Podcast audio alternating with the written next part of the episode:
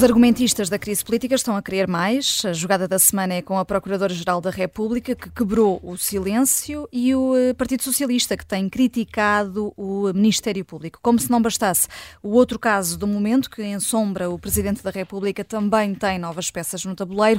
O nosso jogo fora do baralho é sempre com a Susana Peralta, Luísa Guerra Conraria, o Jorge Fernandes e o João Marcos de Almeida. Antes dessa jogada da semana, na segunda parte, dividimos, como sempre, o nosso baralho em naipes, eh, já de olho no fim de semana até, eh, porque este sábado, Luís, assinala-se o 25 de novembro, data polémica que levou ao fim do PREC. Eh, tens aqui umas copas para Carlos Moedas. Uh, sim, umas copas irónicas. Uh, já agora, eu não considero a data polémica, não é? Portanto, é polémica para meia dúzia de, de, de radicais. Mas, uh, mas o motivo das minhas copas irónicas para Carlos Moedas tem a ver com, com o cartaz que foi usado para, na Câmara de Lisboa para celebrar e para marcar o acontecimento, em que era um cartaz com uma multidão enorme, não é? Imensa. Uh, e, portanto, e o 25, isso é tudo que o 25 de novembro não foi, não é? O 25 de novembro foi um golpe militar, ou, ou pelo menos uma intervenção militar, houve estádio de sítio, as pessoas foram impedidas de, aliás, estavam impedidas de sair à rua, uh, e, e, pois, que eu saiba, no dia a seguir não houve manifestações brutais de, eh, de, de apoio à, à, ao, ao, ao, golpe ou à intervenção militar do, do dia anterior. Uh, e pelo contrário, portanto, o que nós ali vemos é o que ficámos a saber, eh, graças a alguma imprensa, é que aquilo eram imagens do comício da fonte luminosa do, de Mário Soares, portanto, ali em, uh, em, em, junho. Não, junho. Hum. começou-se a dizer que era o 1 de maio, mas depois acho que se concluiu que, uhum. que eram imagens do, uh, do comício da fonte luminosa de junho, de 19 de junho de 75 aquele comício marcante que foi uhum. uh, convocado por, por Mário Soares e, e onde basicamente uh, era um comício para, para, exigir que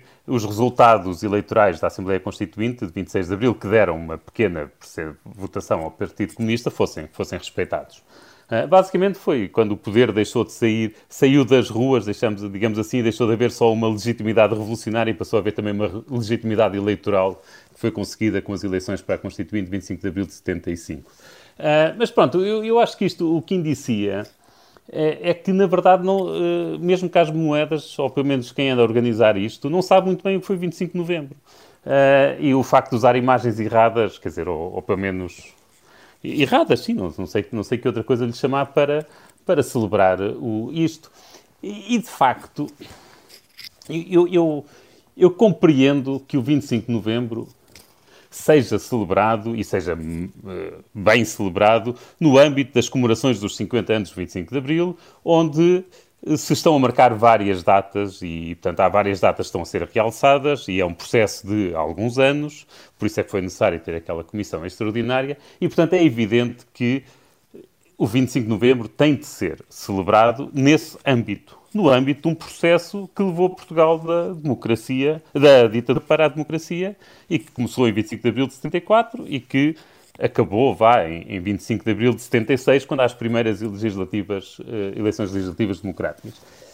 Portanto, celebrar o 25 de novembro sem ser neste âmbito, ou no âmbito de uma data redonda, em que fosse 50 anos ou 100 anos, ou uma coisa assim, parece de facto um bocadinho artificial. Hum. Uh, e, e, pronto, eu acho que que neste caso que Carlos Moeda está a ser vítima desse, desse artificialismo. Porque se vamos falar destas datas, certas datas se podem falar, quer dizer, isto não, isto não é num dia é uma ditadura e no dia a seguir é liberdade, não, pá. Há o, há, há o 25 de novembro, mas também houve o, o, como é que era, o 19 de março, também houve, uh, houve o comício da Fonte Luminosa, que também foi importante, houve, houve o 28 de setembro de 74, quer dizer, há tanta coisa, há tanta data que se pode assinalar que, que acho que de facto este aqui é um bocadinho artificial estar a celebrar desta forma o, o 25 de novembro. Hum, uh, João Marcos Almeida, é um trunfo que tens aí?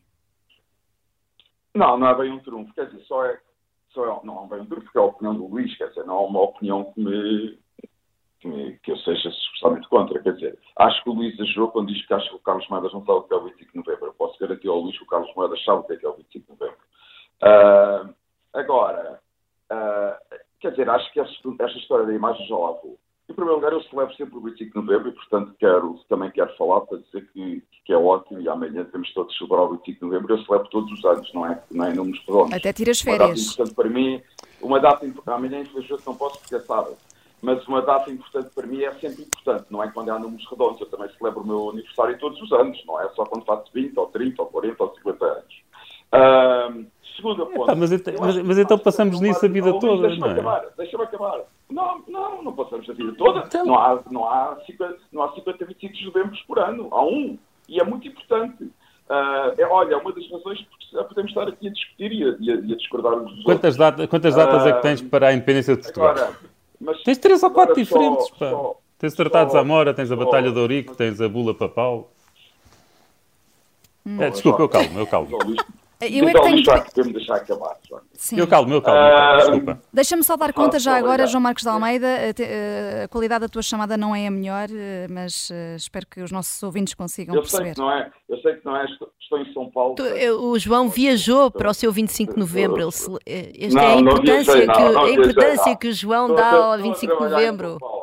Estou a trabalhar em São Paulo. Mas, mas agora, em relação à imagem, eu acho que há um lado irónico na imagem que, porque aquele, aquele discurso da Fonte Luminosa de Mário Soares é mesmo um dos símbolos da luta dos partidos democráticos pluralistas contra a tentativa comunista de instaurar um regime de uma ditadura em Portugal. É um grande símbolo. É óbvio, como disse o Luís, que novembro não inclui multidões nem discursos, mas aquele é um grande símbolo. Portanto, como, como uma imagem simbólica, não me choca nada. E, aliás, é também irónico porque é o PS que, nas celebrações do 25 de Abril, ou o governo socialista, não quis propositadamente celebrar o 25 de Novembro. Portanto, é, é para relembrar ao PS que um dos maiores líderes do PS, não mesmo maior, Mário Soares, foi um grande lutador, esteve sempre do lado contra o 25 de novembro, contra o Partido Comunista. Uhum. Ao contrário de outros atuais dirigentes do PS, que querem estar ao lado do Partido Comunista contra outros partidos democráticos. E isso já foi sublinhado aqui também noutros, noutros programas do Fora do Baralho. Uh, passamos agora para uh, outro naipe, uma carta de ouros, uh, Susana Peralta. ainda há muitos professores com a casa às costas neste país. Confirma-se a aprovação em Conselho de Ministros do apoio à renda para os docentes que estão uh, a dar aulas a mais de 70 km e achas isso muito bem? Sim, é dar aulas a, a mais de 70 km e em regiões onde o custo da habitação é mais elevado, portanto, uhum. nas áreas metropolitanas e na, e na região do Algarve. Uh, eu acho que isto é uma excelente notícia porque uh, está na. Quer dizer, é, é, digamos, é um, é um passo no caminho daquilo que eu acho que, que é o que vai acabar por acontecer mais tarde ou mais cedo, ou pelo menos que eu gostaria que acontecesse, que é a possibilidade de diferenciar os salários aos professores do ensino secundário, não só em função da região onde, onde, onde vão trabalhar, uh, como também, e já aqui tivemos essa discussão, aliás, no Fora do Baralho, em função das disciplinas que ensinam, porque, enfim, uh, para nós conseguirmos atrair, por exemplo, professores de matemática para o ensino, quando essas pessoas podem ganhar uh, muitíssimo dinheiro no setor privado, neste momento da tecnologia, da, da revolução da programação, etc., dos dados, uh, nós vamos ter que abrir os cordões à bolsa, sob pena de ficarmos sem professores, que é obviamente a pior, uh, o pior resultado de todos. Portanto, eu acho que isto é no bom sentido. É claro que o que eu preferia era que houvesse esta autonomia das escolas e uma certa liberdade de fixação de salários, obviamente com, com limites orçamentais, porque estamos a falar de dinheiro público mas dentro do, do, do, do processo orçamental são uh, e, e, funcional, uh, que houvesse autonomia na gestão do orçamento e que permitisse às escolas fazerem esta, eh, este tipo de, diferenciação e que já agora, que depois, enfim, os professores pudessem usar o dinheiro naquilo que quisessem, não necessariamente ligado a, a subsídio de renda, bem, eles podem na mesma usar no que, no que querem, julgo eu, mas enfim, subsídio de rendas, taxa de esforço acima de 35%, mais de 70 km de casa, todos estes condicionalismos são burocracia quanto a mim é mais, mas eu penso que é de facto, é, é um passo no bom sentido, ou seja, por nós termos finalmente eh, uma possibilidade de uma diferenciação regional dos salários, porque é disso que se trata uhum. no nosso, no, no, ensino público em Portugal, acho que é uma excelente notícia e por isso os meus ouros são, uh, são genuínos para, para o Ministro da Educação e para o Governo Governo por ter agora feito esta aprovação. Hum. Uh, sendo que, uh, João Marcos de Almeida, agora sim tens mesmo um trunfo a sério, uh, tendo em conta aqui o timing em que esta medida é aprovada. Também não há, quer dizer, não há um trunfo, que eu concordo com o que a Susana disse. Aliás, eu ia mais longe, eu acho que as escolas deviam ter ainda mais autonomia se do que a Susana acha, mas isso é outra história. Acho que não, provavelmente não. Noutra altura. Éramos capazes Talvez de concordar nessa, João. Mas o teu trunfo é para o governo. não, o meu trunfo, claro, é óbvio. Quer dizer, e se isto é uma medida importante, quer dizer, já há professores nestas regiões há muitos anos, porque é que o governo só está uma Eu, eu, vou, eu vou destrunfar o João. A tirar, mas espera aí, posso só acabar, Santo. a, única, a única conclusão que há a tirar é que se calhar era bom que, no regime socialista de Portugal, era bom ter eleições de dois em dois anos, porque eles tomam as medidas adotadas sempre que se marcam eleições. É, e é o que estamos a ter posso destrunfar? É que no relatório do Orçamento de Estado, que já tem mais de um mês, vou, vou citar do relatório do Orçamento de Estado, Face à, face à dificuldade de colocação de professores nas regiões de Lisboa e Val do Tejo e do Algarve, ou qualquer outra região onde os custos de habitação são mais elevados, o programa Apoio à Renda será adotado e operacionalizado para subsidiar professores colocados nestas regiões que trabalhem em escolas a mais de 70 km da sua área de residência, sempre que o valor dos seus encargos com alojamento ultrapasse a taxa de esforço de 35%. Sim, Isto foi, redigido, antes de 7, é, foi, foi redigido antes de 7 de novembro, portanto, Exatamente. isto não tem nada a ver com motivos eleitorais. E repara, se isto entrar agora em vigor a 1 de dezembro. Não tinham, não tinha tinha, não oh, tinham oh, que uh, adotar já. Ó oh, João, vai entrar em vigor a 1 de dezembro em vez de 1 de janeiro, que era o que teria entrado neste caso. Quer dizer. E adiar, não, e, adiar a, a, a, regulamentação da eutanásia. nós podemos não, não gostar, não podemos, podemos não. Podemos, há muitas razões para criticar ah? o PS e certamente que vai haver muitas medidas eleitoralistas. Eu acho é que esta não é. Hum. Uh, e agora passamos para as tuas espadas, João. Temos de atalhar, eh, estamos a ficar sem tempo. Uh, vamos viajar aqui até a Argentina e uh, à Holanda. Não é só a Argentina, uh, Joca, não é? Sim, é, é a Argentina e a Holanda, mas foram a causa direta disto, de, de, das minhas espadas, mas têm razões muito diferentes, quer na Holanda, quer na Argentina, quanto aos resultados eleitorais. Sim, as espadas são para os partidos do sistema. Exato, exatamente, exatamente. Esse é um ponto que é democrático, porque são umas espadas muito generalistas não são nada específicas. Mas quer dizer, o meu ponto é o seguinte: quando nós vemos estes resultados eleitorais, eh, pessoas completamente fora do sistema, como no caso da Argentina, na Holanda, uma pessoa com algumas ideias radicais, a chamada direita populista, e eu, também acho que é preciso distinguir os vários tipos de direita populista. Eh, e isto acontece também em muitos outros países europeus. Aconteceu em Itália, estão em bons lugares nas sondagens em França, na Alemanha, noutros países nórdicos, países escandinavos uh, cresceram rapidamente em Espanha e em Portugal, na, na, ganharam eleições regionais na Alemanha, o AFD, preciso não esquecer. Quer dizer, tudo isto acontece. É, os grandes culpados são os partidos moderados. Porque, e continuam a ser culpados, porque responderem isto, dizendo, ah, são fascistas, são direita populista, isto não resolve nada. O que é importante é perceber porque é que o eleitorado vota nestes partidos. Porque eu não acredito, eu não acredito que 20 e tal por cento, ou 20, cerca de pouco mais de 20% dos holandeses sejam fascistas ou de extrema-direita. Porque as pessoas estão zangadas. Houve coisas que correram muito mal nas nossas democracias pluralistas europeias. E é preciso percebê-las. E eu acho que a maioria dos partidos mainstream em muitos países europeus não querem perceber, recusam-se a perceber, não fazem esforço para perceber e acham que resolvem o problema, que é um problema profundo, chamando a esses partidos de fascistas de direita populista. Ora, isto não resolve nada. Podem chamar o que quiser, até porque, como já se viu, não assusta o eleitorado desses partidos. Podem chamar o que quiserem, que não é por isso que o eleitorado desses partidos vai deixar de votar neles. E nós precisamos de perceber, eu pelo menos, para mim é a minha prioridade, hum. é de perceber por que razão é que há muito eleitorado, há cada vez mais eleitorado a votar nestes partidos. Na Argentina é relativamente fácil de perceber. Agora, nos países europeus há muitas causas. E não é assim tão fácil de perceber, e há causas diferentes em países diferentes. Há causas comuns e há causas diferentes. Mas é fundamental perceber e, sobretudo, não, não, não achar que se resolve o problema com, com uma espécie de nomes ou de chamar maus nomes, nomes negativos. Porque isto não resolve problema nenhum, como se está a ver, aliás, na Europa. Hum. E vamos, e vamos voltar certamente eh, a estes temas, até por causa das eleições também eh, por cá. Eh, falta só uma carta e é de paus. Jorge Fernandes, tens estado muito caladinho ainda, para uma frase de António Guterres, que esta semana disse que desde que se tornou secretário-geral das Nações Unidas, há seis anos, nunca viu tantos civis morrerem num conflito como está a acontecer agora em Gaza. É verdade. Bem, o conflito no Médio Oriente tem o condão de aceder clivagens políticas e de distorcer os factos como os outros, tanto num lado como no outro. Uh, agora, os últimos números de Gaza dizem-nos que morreram 15 mil civis, o que é naturalmente uma tragédia. No entanto, na Ucrânia, o conflito como começou durante o mandato de Guterres, morreram já 120 mil civis. Portanto, estamos aqui a falar de uma ordem de grandeza. Claro que o conflito tem muito mais tempo, não é? Mas estamos aqui a falar de uma ordem de grandeza bastante maior, não é?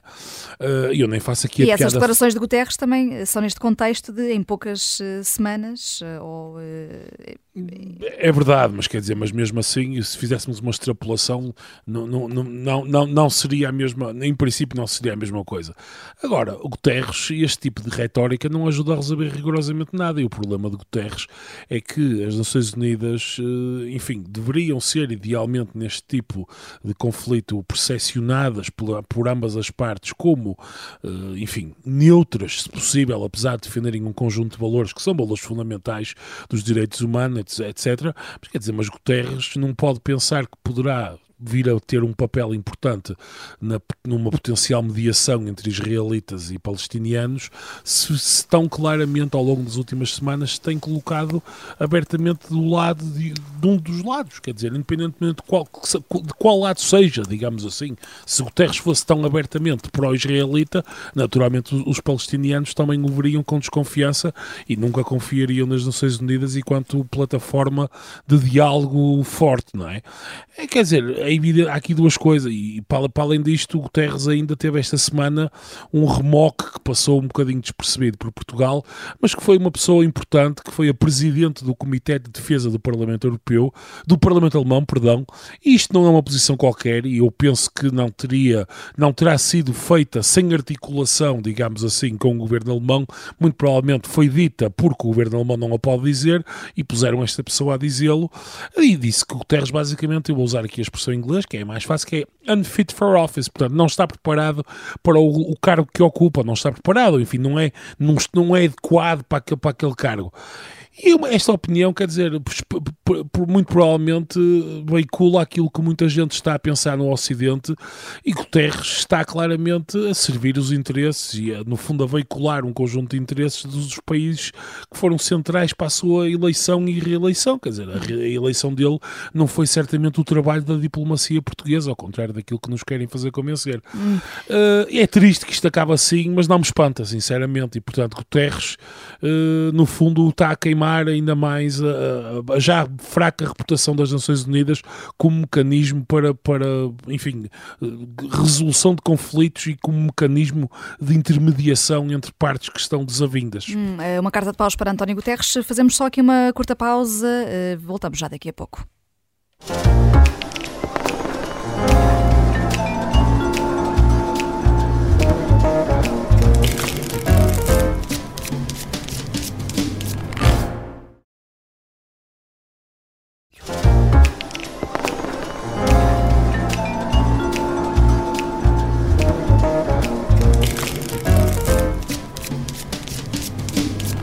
Já vamos à jogada da semana no Fora do Baralho, mas antes disso, a propósito do naipe do Jorge Fernandes, que foi o último da eh, primeira parte, para António Guterres, tens uma retificação a fazer, Jorge? Sim, tenho uma retificação a fazer e um, pedido de desculpas aos nossos ouvintes, se foi, enfim, mas pelo menos foi uma reta, foi um erro honesto. Eu ontem, ontem li um artigo do, do Timothy Garton Ash no New York Review, uh, onde ele afirmava que tinha havido, enfim, meio milhão de feridos civis na, na Ucrânia e 120 mil mortos, e eu usei essa fonte como sendo correta. No entanto, o Luís, eh, enfim, chamou-me a atenção para várias fontes que são absolutamente credíveis e que não há, enfim, não penso que haja qualquer tipo de, de, de problema nisso. E, na verdade, na Ucrânia terão morrido, enfim, neste momento entre 15 a 20 mil pessoas.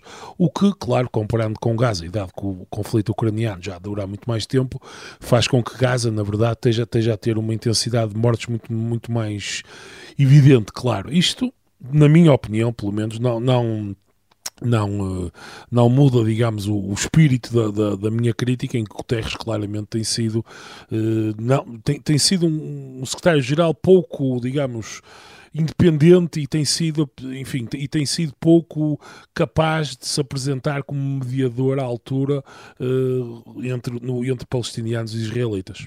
Eu quero só defender o Guterres, desculpa lá, porque há outra, quer dizer, para além do número agora corrigido, sendo que obviamente nós podemos levantar uh, dúvidas relativamente à credibilidade dos números de mortos que são reportados pelo Hamas, mas não vamos agora entrar aqui nesta guerra de números.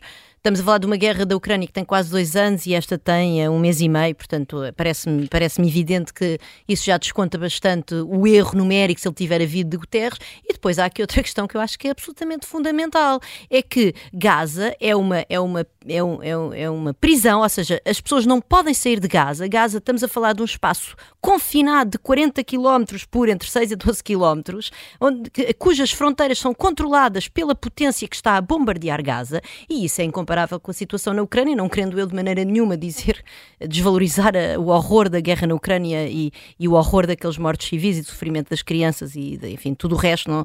mas vamos lá ver uma coisa, tem um Estado, um Estado soberano, tem um Estado, desde logo, que protege, apesar de tudo, os civis, que lhes permite uh, fugir, nós recebemos refugiados ucranianos, toda a Europa recebeu, hum. portanto não podemos comparar de facto com uma potência que fecha fronteiras e a seguir manda bombas lá para cima das pessoas, matando sobretudo oh, crianças. E portanto eu, vou, eu, eu queria só dizer aqui, quer dizer, que Guterres, eu estou muito farta de ver, ó oh, oh, João, desculpa lá, esta facilidade com que em Portugal. Que, deixa, dizer, o, Guterres, o Guterres, cada vez que fala, cai tudo em cima. A iniciativa liberal até fez um comunicado oficial a, a, condenar o Guterres. Eu não, também não percebo muito bem porque é que nós aqui em Portugal não podemos dizer que o comportamento de Israel é verdadeiramente indigno neste momento.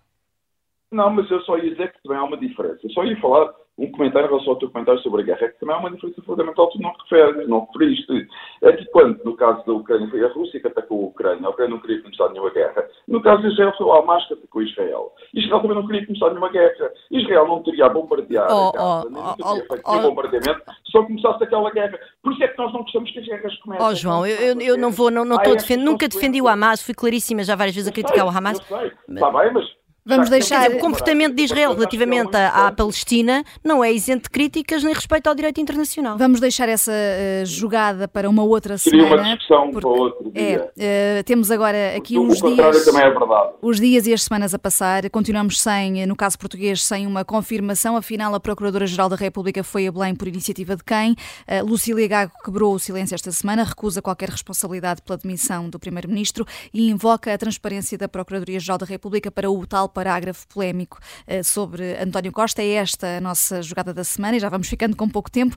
Ao mesmo tempo que uh, Lucília Gago quebrou o silêncio, uh, no PS altas figuras, como ainda esta semana o ex-presidente da Assembleia da República, Ferro Rodrigues, têm disparado várias críticas contra a atuação do Ministério Público.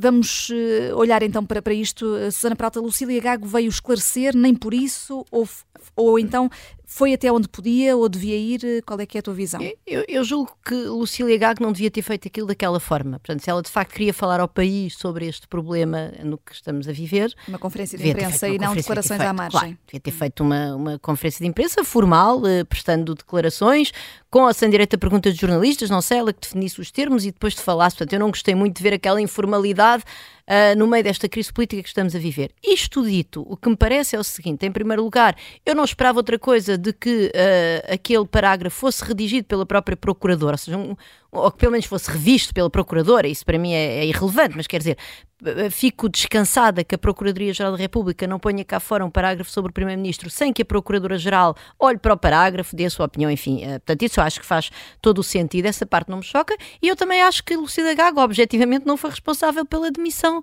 de António Costa. O responsável pela demissão de António Costa foi António Costa, que se rodeou das pessoas erradas. E eu gostava de saber como é que o país teria convivido com, na ausência daquele parágrafo, a revelação de que havia 76 mil euros em notas escondidas na residência oficial do Primeiro-Ministro e o Primeiro-Ministro andar por aí alegremente e fingirmos que está tudo bem. Portanto, enfim, eu sou, sou bastante, uh, digamos, gostava que Lucília Gago tivesse uma postura mais institucional, mas, mas não, não a culpo absolutamente pela crise política, longe de mim. Olha, posso só dizer uma coisa? É, é, é uma Luís, frase. Luís. Diz, diz tu, Luís, diz, diz, diz. Uma, uma, frase. A vantagem de não ver aquele último parágrafo é que se acabava com a palhaçada de dizer que a, dimensão, que a demissão foi por causa daquele último parágrafo. Porque, obviamente, que António Costa tinha se metido depois de tudo o que já foi descoberto. Hum. João?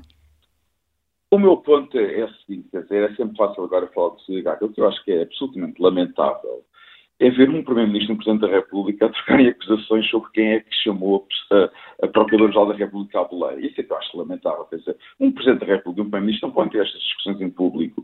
Parecem dois garotos a acusarem-se mutuamente quem é que fez uma asneira ou quem é que não fez uma asneira com uma professora à frente. Não pode ser.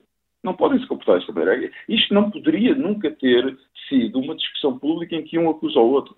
É só isso. Hum. Tenho imensa pena que tenha acontecido. Hum.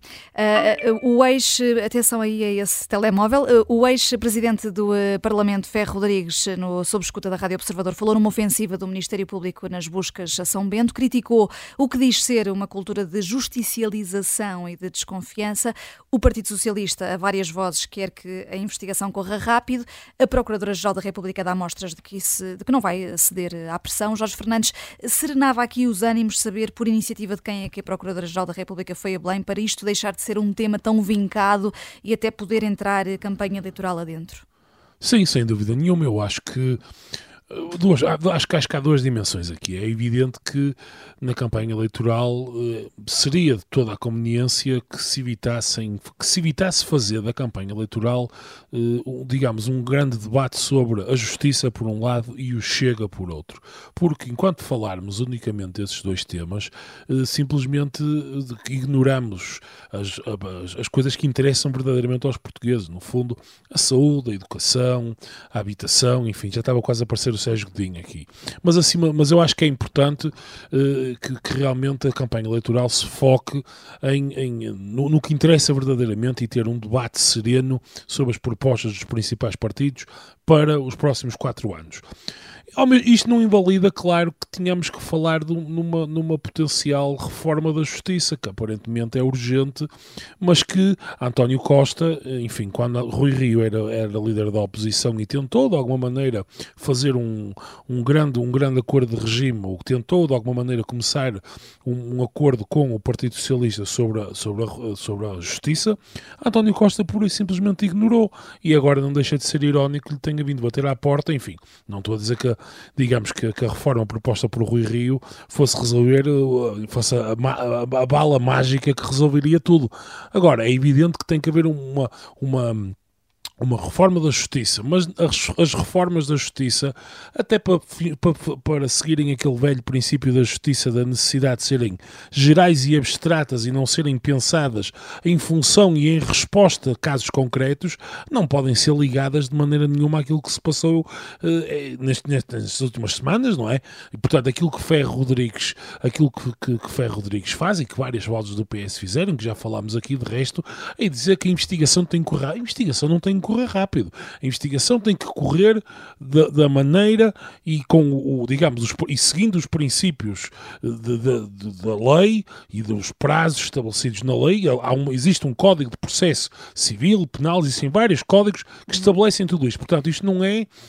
A investigação não corre pedido político, nem numa direção nem noutra. E, ok, portanto, o Partido Socialista, há, há, há, uma. E aqui eu queria voltar só, só anteriormente à questão da Lucília Gago. E eu concordo com a Susana que, que, aquela, que aquela informalidade, falar ali no meio dos jornalistas. Um, é um bocadinho, é, é má, é má e claramente deve, deveria ser evitada. E deveria ter havido uma possibilidade de uma coisa um bocadinho mais formal, até foi a primeira vez que, que, a Procuradora falou em público. No entanto, acho que ela, indo ao conteúdo, acho que ela se defendeu bem e disse bem. No fundo, o que ela disse foi: bem, não é para alguém ser Primeiro-Ministro que está isento de poder ser investigado como qualquer outro, outro, outro português. E, portanto, António Costa não goza de uma imunidade especial por ser Primeiro-Ministro. E, portanto, eles estavam a investigar, tinham um conjunto de indícios que depois podem vir a confirmar ou não. E é evidente que a decisão de António Costa se demitir foi política. E a ideia que agora se tenta passar, várias pessoas tentaram, de resto, quer do Partido Socialista, quer pessoas próximas ao Partido Socialista, que isto foi quase um golpe de Estado orquestrado pela Justiça, é, é risível, quer dizer. António Costa demitiu-se, aliás, o Luís tem hoje um bom artigo no Expresso, António Costa demitiu-se, ou dever-se ter demitido já, por tudo aquilo, por tudo o resto. Aquele terceiro parágrafo é uma questão de transparência da Procuradoria-Geral da República, em que, em que, dizem, bem, nós temos estas, esta, esta informação sobre o Primeiro-Ministro e não é por ele ser Primeiro-Ministro que vamos deixar de investigar e de agir em conformidade. E vamos querer ouvir, uh, saber também a opinião dos nossos ouvintes no Spotify, quem nos ouve a partir dessa plataforma, podem responder por lá a uma pergunta sobre esta quebra de silêncio de Lucília Gago.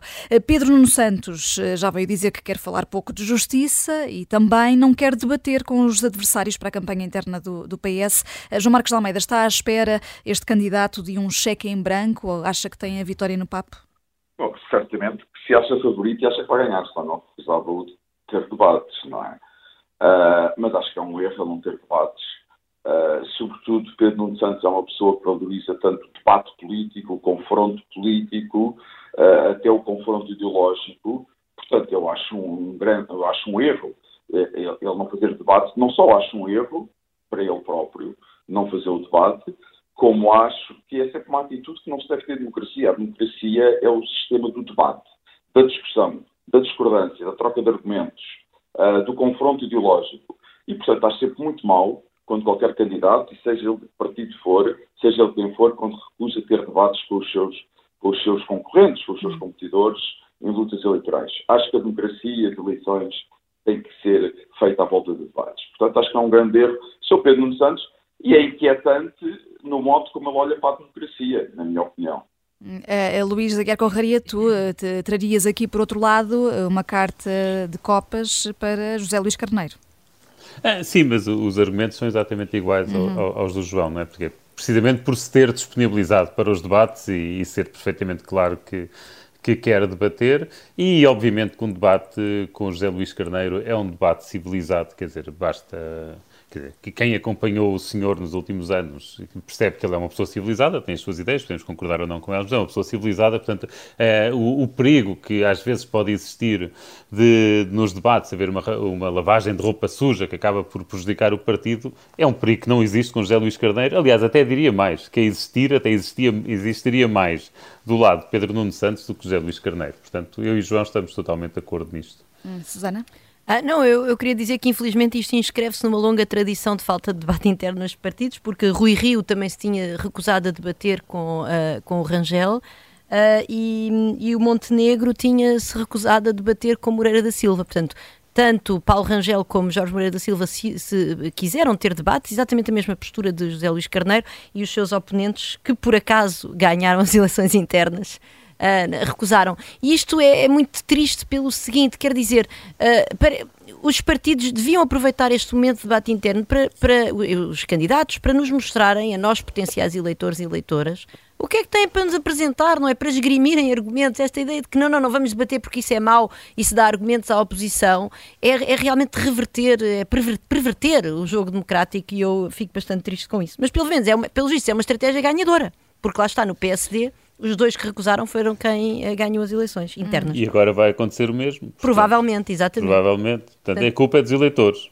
Hum. Uh, Pedro Nuno Santos falou esta semana até já como se fosse primeiro-ministro a dizer que quer um acordo rápido com os médicos e por falar em saúde, o caso das gêmeas luso-brasileiras que receberam tratamento de 4 milhões de euros no Hospital de Santa Maria, em Lisboa, para atrofia muscular espinhal, uh, apesar do parecer negativo dos médicos, uh, este caso conhece agora novos desenvolvimentos. De acordo com o público, está a correr desde o início deste mês um inquérito no DCIAP de Lisboa, até agora contra desconhecidos. Luísa Guerra Corraria, este é o caso que ensombra Marcelo Rebelo de Sousa, o Presidente da República, que não está a ser investigado, mas eh, politicamente fica mais frágil. É, este é um caso que é uma vergonha completa, porque é, dizer, é perfeitamente óbvio para toda a gente o que se passou. Eh, quer dizer, a forma tão rápida e tão expedita como tudo foi tratado, é óbvio que houve ali uma cunha ou várias cunhas uh, uh, que entraram em ação.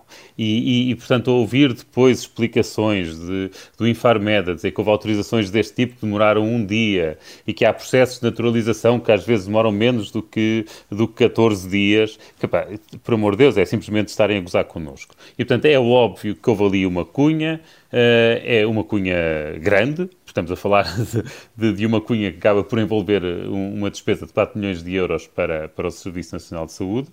Uh, e, e, já agora também vale a pena lembrar que os indícios que há eh, contra Marcelo Belo Souza não são muito diferentes daqueles que há, ou pelo menos aquilo que é, que é público, relativamente a António Costa, que é, há pessoas que usam o nome dele. É, neste momento é o que nós temos. Uh, e, portanto, espero, estou curioso por, por, saber disto. O Marcelo, já, Marcelo Belo já desmentiu categoricamente, mas não, não basta Marcelo Belo Souza, alguém pode ter atuado em nome dele, ou pelo menos ter usado o nome dele em vão. E acho sim, acho, acho que é importante que isto seja uh, que isto seja investigado. Hum. houve um caso similar de uma miudinha portuguesa que até houve um, um peditório público, aliás, até contribuí, acho que nunca contribuí tanto dinheiro, com tanto dinheiro para uma coisa, de, para uma coisa deste género como para essa menina, também para juntar 2 milhões de euros.